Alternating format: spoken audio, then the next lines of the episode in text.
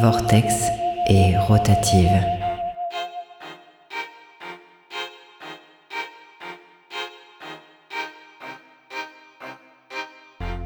L'émission où on vous parle de nos livres de science-fiction préférés. Sur Radio Dragon et Campus Grenoble.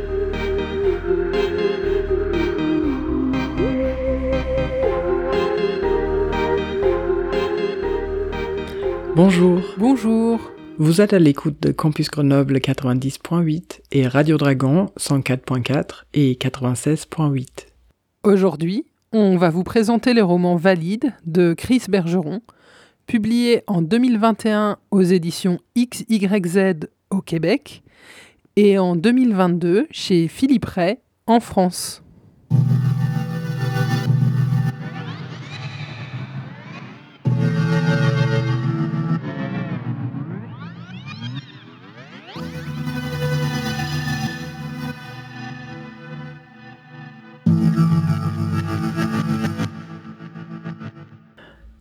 Chris Bergeron est né au milieu des années 70 au Québec et vit d'abord la vie d'un homme hétérosexuel.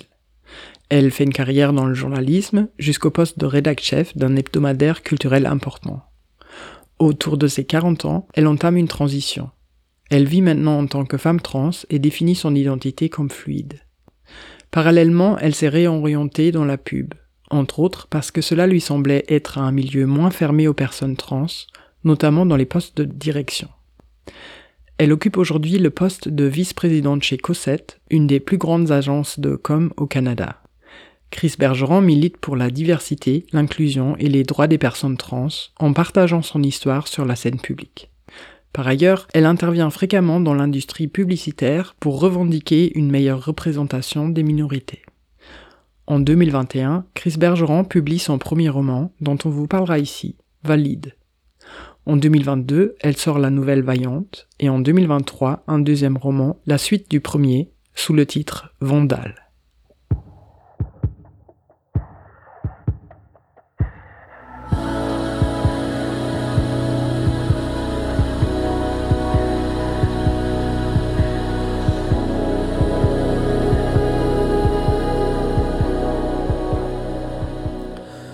Valide est une autobiographie de science-fiction. Âgé de 70 ans, Chris bénéficie d'un toit grâce à une sorte de programme d'insertion qui lui permet d'avoir une minuscule chambre et quelques heures de sortie quotidienne en échange de livrer ses souvenirs à une intelligence artificielle. Cette IA, Total David, sert à organiser le contrôle d'une société très réactionnaire. Le roman commence lorsque Chris bloque le programme informatique David en l'empêchant de pouvoir se déconnecter et se met à lui raconter sa vraie vie, tous les souvenirs volontairement mis de côté, dans le but assumé de le faire bugger. Ainsi, nous recevons le récit de la vie de Chris comme une révolte contre l'ordre établi. L'histoire de sa transidentité, les hontes, les violences sociales, les rencontres renforçantes, sa transition et la transphobie, et plus tard, l'obligation de se cacher à nouveau pour pouvoir accéder à un logement et au minimum vital. Mais surtout, l'impossibilité de se résigner plus longtemps face à une société sécuritaire et moraliste.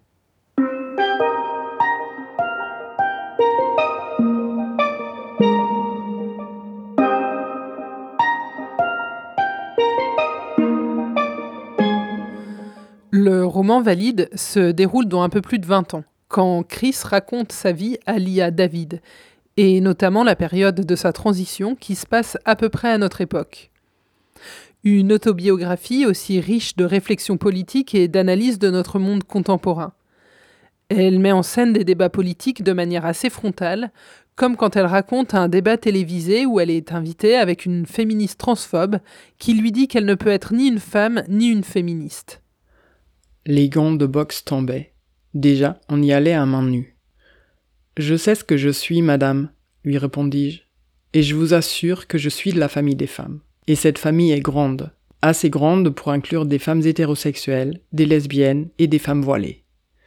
Et ne vous en déplaise, cette famille est belle, très exactement parce qu'elle permet à ses enfants de revendiquer leur individualité, leur différence, mais aussi leur solidarité. La manière qu'a Chris de raconter sa vie et le fait que ce soit intégré dans un univers fictionnel permet de rendre son histoire singulière, unique.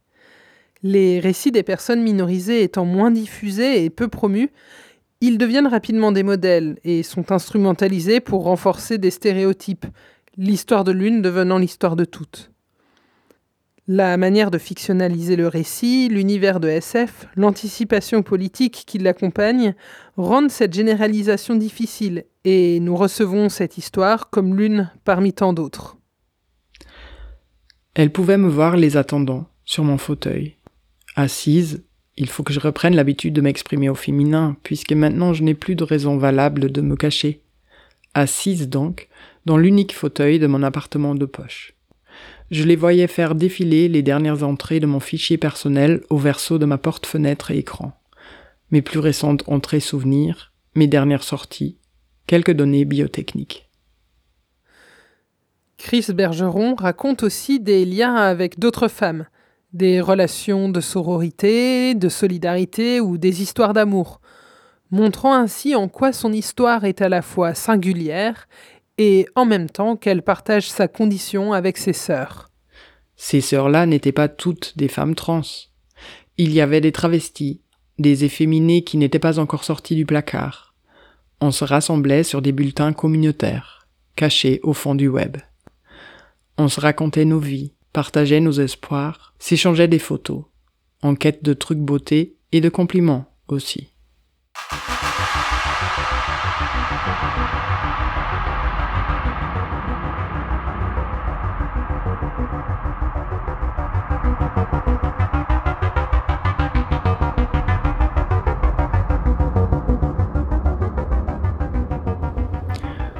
Dans le roman Valide, il y a pas mal de passages où la narratrice nous livre une analyse assez pointue des relations humaines. Dès son enfance, Chris est une fine observatrice des interactions et enjeux entre les personnes de son entourage. Elle raconte par exemple les rapports de pouvoir entre son père québécois, sa mère française et différents membres de la famille de cette dernière, dont les nuances changent selon les contextes, en France ou au Québec. Lors d'une fête de famille, Ma mère s'est confessée à mon oncle. Je dis confessée parce qu'à cette époque, quand un homme trompait sa femme, c'était la faute de la femme. La première réaction de Bernard a donc été de remettre sa sœur en question. Tu t'occupes bien de lui?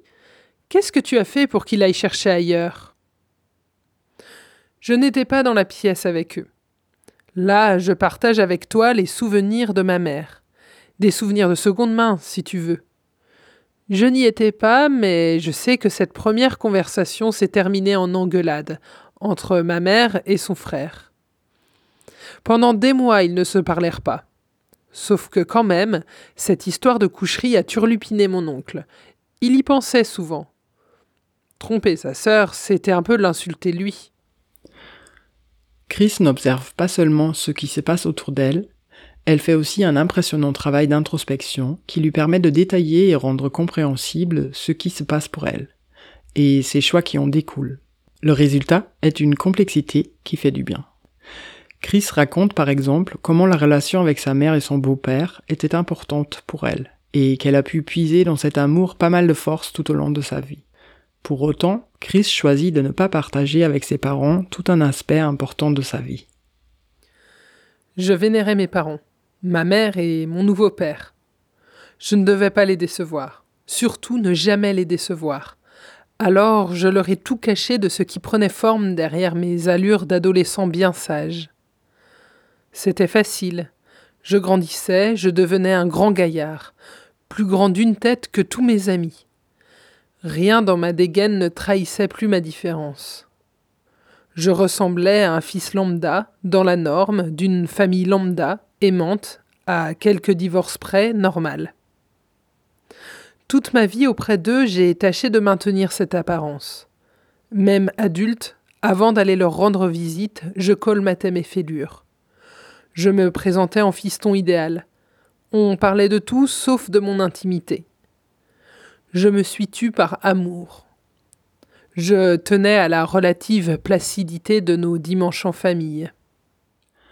Plus tard, dans sa vie adulte, Chris continue à porter un regard très honnête sur ses relations et nous dévoile comment la plupart des personnes négocient dans leurs relations aux autres tout un tas de choses. Des stratégies et enjeux propres à elles, pas forcément conscientisés, et parfois bien éloignés de la fiction d'un amour romantique désintéressé. C'est ainsi qu'elle parle d'une relation hétérosexuelle à l'époque avant sa transition. Elle connaissait mon secret. Un de ses amis, qui m'avait souvent vu en tenue quasi-femme, en pseudo-Bowie, l'avait prévenu sur mon cas. Ma différence, elle l'avait accepté comme on accepte un risque. Pour elle, cela relevait d'une sorte de calcul, un calcul qui l'empêcha de trop m'aimer.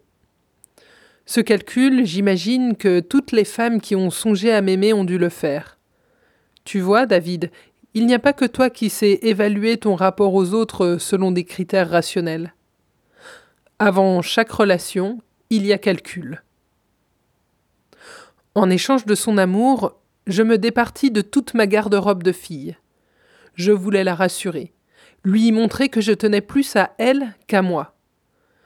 Je pensais encore que ma féminité était une sorte de béquille, qu'une fois que j'aurais rencontré la bonne, je n'en aurais plus besoin. En anglais, il y a cette expression, placeholder. J'étais convaincu que ma féminité tenait la place au chaud pour celle qui viendrait combler ce vide en forme de femme, là, tout au fond de mon âme. La bonne, celle que j'aurais voulu être. Ça aurait pu être elle.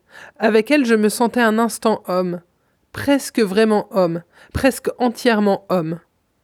C'était mon calcul. Personnellement, j'aime beaucoup cette manière de regarder les relations humaines dans leur complexité, de les raconter sans phare, de casser à des endroits des idéaux relationnels, qu'ils soient romantiques ou autres, en rendant visibles les motivations, enjeux, incapacités et besoins individuels, tout en laissant exister en même temps ce que ces relations peuvent nous apporter. Le soutien, l'amour et l'affection qui ne sont pas forcément moins sincères.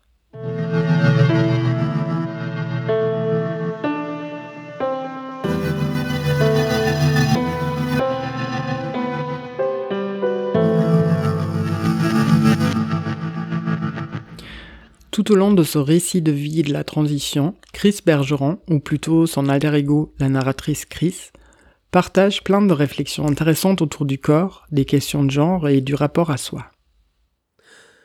Nombreux sont ceux qui s'imaginent que la fierté est l'antidote de la honte. J'ai été quelque temps du nombre. J'ai longtemps cru que la fierté était une terre à conquérir, à force de victoires professionnelles ou personnelles. J'ai appris depuis que les fiertés, qu'elles proviennent de la reconnaissance obtenue ou du travail accompli, de même que celles de l'activiste qui pense changer le monde, n'effacent pas la honte. Je repense au premier jour où je me suis pointé au travail en robe, le premier jour où j'entendis mes talons claquer sur le béton poli le long du couloir traversant les bureaux de l'agence de publicité où j'ai vécu mon coming out. Je n'étais vraiment pas aussi fier que je l'aurais voulu mais j'étais consciente que j'avais l'air de l'être. Je me tenais bien droite. Quand je marchais, je m'imaginais sur un catwalk milanais. Fake it till you make it, me disais-je. Je cachais bien la honte qui faisait rougir mes joues sous mon fond de teint. Elle nous livre aussi des éclairages intimes sur ses stratégies pour faire émerger une identité qui lui convienne. Par exemple dans ce passage où elle parle de bottes très hautes et très fines. Mais non, ça n'a rien de sexuel. Je ne porte pas ça pour être sexy. Enfin, pas exactement. J'ai encore tellement de travail à faire avant de me trouver hot. D'abord, mes talons, ce sont mes miradors. Perché dessus, je peux voir les emmerdes venir de loin. Mais surtout, la chaussure, c'est ce qu'il y a de plus rassurant pour moi. Tout simplement parce que c'est quelque chose que je peux voir tout le temps. Quand je ne suis pas devant la glace, je ne vois que mes chaussures, mes jambes et mes mains. Et si je suis en robe, si je porte des talons, si mes ongles sont faits, alors je vois une femme. J'oublie mon corps masculin. Et non seulement elle coupe court aux croyances hétéronormatives qui n'arrivent pas à penser les identités trans en dehors d'un système hétérosexuel pour les valider, mais en plus elle valorise à maintes reprises les amitiés. Et ça c'est vraiment chouette. Les hommes imaginent que les femmes trans s'émancipent vraiment le jour où enfin elles ont le privilège de coucher avec eux, d'être prises comme une vraie femme, le privilège d'être soumises, de faire la levrette. C'est ridicule, bien sûr. Pour ma part, je suis devenue femme en fréquentant d'autres femmes. Je ne te parle pas de séduction, je veux te parler d'amitié. Je ne me suis toujours sentie bien que dans les sérails, les sororités, les girls' night out. Un autre enjeu dans le roman, c'est la question de la vieillesse, de l'âge et de la transition tardive. À ce propos, on vous propose d'écouter l'extrait d'une interview avec l'autrice. Je suis pas du genre à avoir des regrets. J'ai eu la vie que, que j'ai. J'ai une belle vie, donc. Mais c'est sûr que ça aurait été plus facile de faire la transition euh, à 20 ans. Aujourd'hui, je vois, je vois les, les, jeunes personnes trans qui font leur transition jeunes, et oui, je les envie un petit peu. Comme Gabriel. Comme Gabriel Boulian Tremblay, et, comme, et, et même comme d'autres qui commencent encore plus jeunes que, que, que Gabriel. Et donc, euh, dont, dont, le corps n'évolue pas dans... Moi, je fais 1m86, donc, euh, enfin, en talon, mais 1m82. Voilà, je ne serais pas une géante, j'aurais une voix plus, plus, plus... Tout ça. Alors c'est sûr que j'ai tendance à analyser mon corps par rapport à ça. Mais en même temps, il y a peut-être un privilège dans cette notion d'avoir vécu euh, deux vies si polarisées, d'avoir vécu euh, une vie de garçon dans la peau d'un garçon, dans les habits d'un garçon, avec les expériences de garçon, et maintenant, euh, pour la deuxième moitié de ma vie, de, de vivre la vie d'une femme. Peut-être que l'inverse aurait été plus chouette, parce que socialement, c'est c'est mieux d'être une jeune femme et ensuite un homme d'un certain âge que l'inverse. Mais bon, c'est comme ça. One day I'll grow up, I'll be a beautiful woman. One day I'll grow up, I'll be a beautiful girl. Vous êtes à l'écoute de Radio Dragon et Radio Campus Grenoble avec l'émission Vortex et Rotative. Aujourd'hui, on vous parle du roman Valide de Chris Bergeron.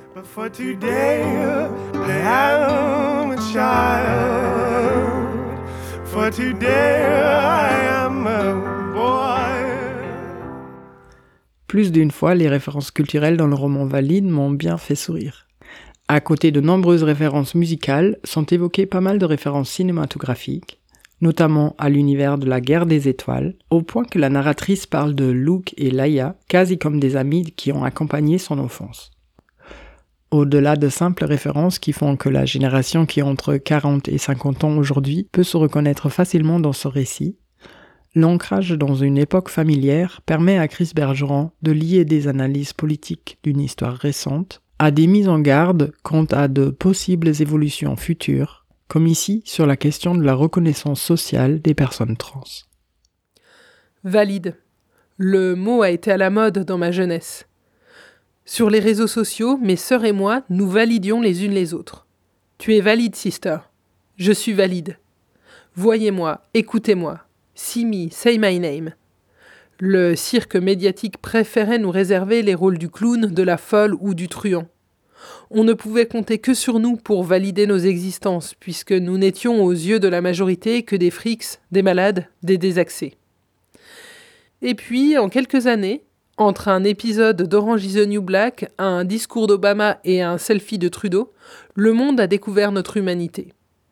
Après des années dans l'ombre, des années d'âpres luttes dans nos corps et dans nos cœurs, nous avons émergé en bloc dans la conscience populaire. Nous les queers, nous les trans, nous les non-binaires, nous les bispirituels. Les lois, au Canada du moins, ont vite changé. À nous les toilettes, à nous les passeports, à nous la validation. C'était trop beau pour être vrai, trop beau pour durer.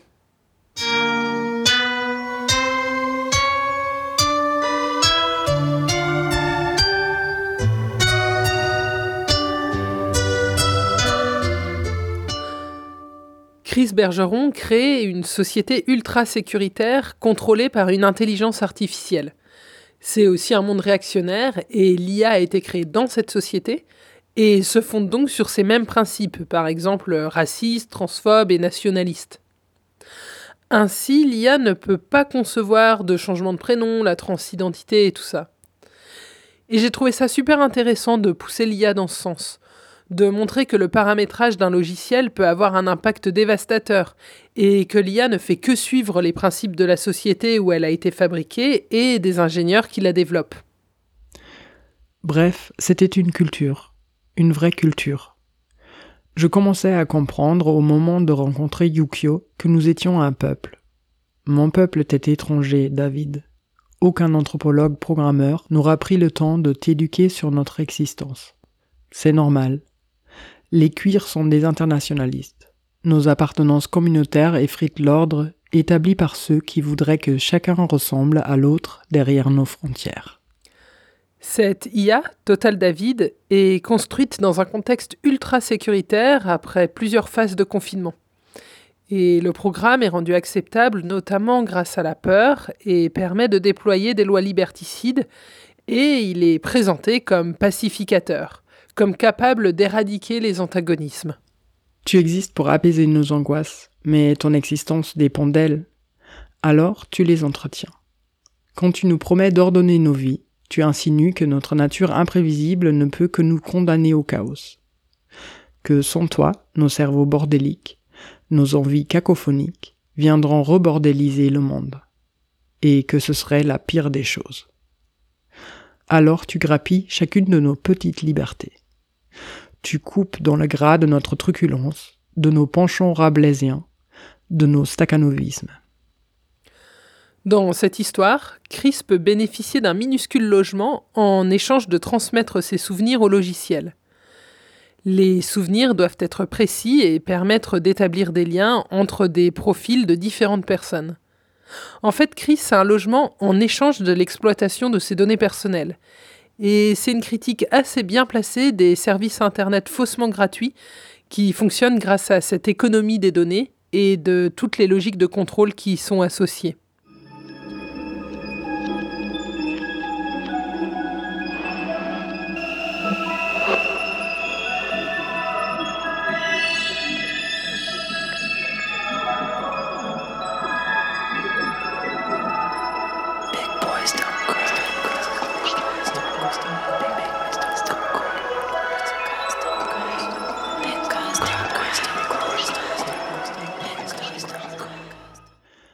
J'ai bien aimé l'écriture de Chris Bergeron dans le roman Valide. Elle a un talent certain pour raconter des histoires. Souvent, elle trouve des formulations ou des manières de regarder les choses qui sont assez originales. Le récit est vivant, aussi parce qu'elle ne se limite pas du tout à raconter une histoire de transition, ou plutôt, elle la raconte d'une manière qui fait comprendre que pour savoir qui est la narratrice Chris, Christian, Christelle, il faut prendre en compte bien plus d'aspects de sa vie et de ses expériences. Un des moyens qu'elle utilise, c'est les nombreuses anecdotes et réflexions dont est parsemé le récit, qui sont tantôt drôles, tantôt durs, mais qui font souvent réfléchir. Deux fois par semaine, à l'époque où je vivais chez elle, ma grand-mère recevait la visite d'une amie religieuse. Elle s'appelait Sœur Agnès, portait un habit brun rugueux et de grosses Birkenstock sur des chaussettes en laine. Elle sentait le savon de Marseille et l'eau de Javel. Agnès n'était pas son vrai nom. Elle avait choisi son nom de sœur. Avant de la rencontrer, je ne savais pas qu'il était possible de choisir son prénom. Agnès n'avait pas non plus de nom de famille. Elle était Agnès tout court, sœur de son état. J'ai souvent pensé à Agnès lorsque j'ai changé de nom. Prendre un nouveau nom de son plein gré, c'est comme rentrer dans les ordres, c'est revendiquer la rupture avec le passé, faire acte de foi vers l'avenir.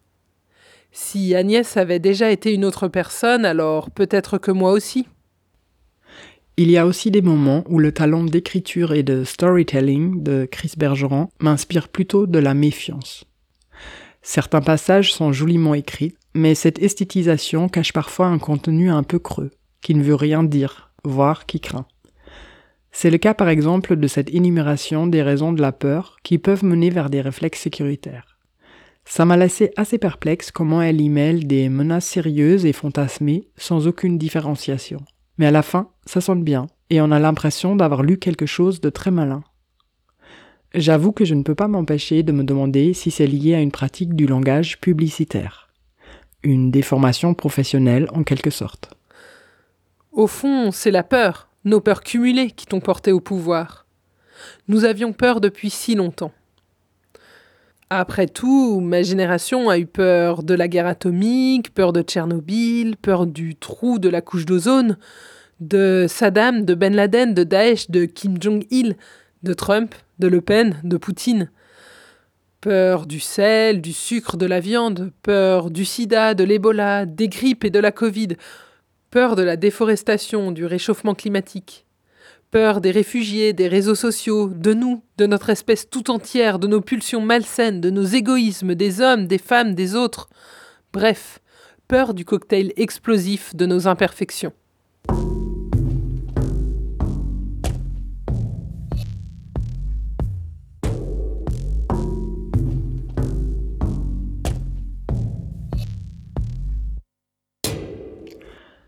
En lisant Valide, j'ai ressenti un autre malaise que j'ai mis à un moment à saisir plus clairement. Et je ne sais toujours pas si je le comprends tout à fait. C'est comme si certaines formulations, certaines analyses des rapports de genre notamment, étaient trop fermées, comme si elles énonçaient une fatalité, quelque chose dont on ne peut échapper. Et même si j'estime la plupart des analyses assez pertinentes, les affirmer comme des vérités sans autre issue me semble aussi enfermant. Quand un homme marche, il est dans sa tête. Quand une femme marche, elle est dans son corps. Elle n'a pas le choix. Et si pour un instant elle l'oubliait, alors elle trouvera toujours un homme sur sa course pour lui rappeler qu'aux yeux du monde, elle est d'abord un amas de chair. Toutes ces critiques et malaises ne changent pas le fait qu'il y a plein de passages plutôt beaux et puissants dans ce livre. Alors voilà, je suis trans comme dans transgression. J'ai cassé les genres, je me suis soustraite au code, j'ai oublié les ordres des hommes. Je suis trans, comme dans translation. J'ai fait glisser les éléments qui constituent ma personne d'un état vers un autre. Ma géométrie a été variable. Je suis trans, comme dans transmutation. Ma vie est une alchimie. J'ai fait de l'or avec du plomb. Je connais la formule que murmure l'assistante du magicien quand, après avoir été coupée en deux, elle se reconstitue sous les applaudissements. Je suis trans, comme dans Transport amoureux. J'ai connu toutes les ardeurs, celles des femmes, celles des hommes et celles de cieleux qui ont quitté le bal des binarités. Je suis trans, comme dans Transi, par la peur, par l'amour, par la solitude. Je suis trans, comme dans Transhumance, j'ai changé de troupeau et de pâturage. J'étais un mouton, j'ai tenté d'être une brebis, mais en vain. Je comprends aujourd'hui que je suis une louve, parce que je suis trans, comme dans transgenre. Et ce soir, je suis une révolution.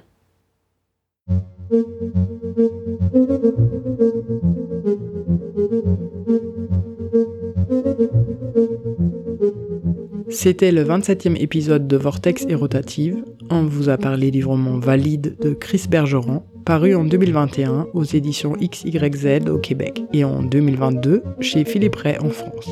Cette dernière édition fait 256 pages.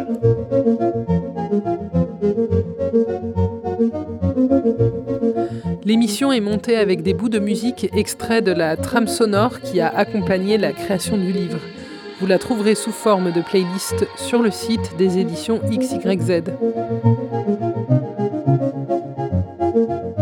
On continue à un rythme bimestriel et on vous retrouve donc dans deux mois avec un nouvel épisode de Vortex et Rotative.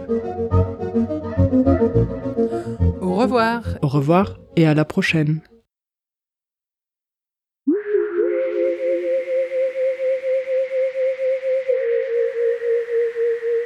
J'ai vraiment de l'amour pour la science-fiction. Moi, je trouve que, ben, déjà, d'un point de vue littéraire, quand c'est bien fait, j'ai même l'impression que des fois, la, science-fiction est supérieure euh, euh, à, à, bien des genres littéraires parce que les bons livres de science-fiction gardent évidemment tout ce côté humain, euh, euh, le développement des personnages, mais en plus dans un contexte complètement inventé. Alors il y, a une double invention qu'un auteur qui raconte un drame de couple ou ce genre de choses n'a pas, n'a pas à faire. Alors j'ai beaucoup d'admiration pour ces auteurs qui sont capables d'inventer des mondes et de placer des drames humains à l'intérieur de ces mondes inventés et que le lecteur ou la lectrice s'y retrouve. Ce qui est fou quand même, ben quand, quand, quand on y pense.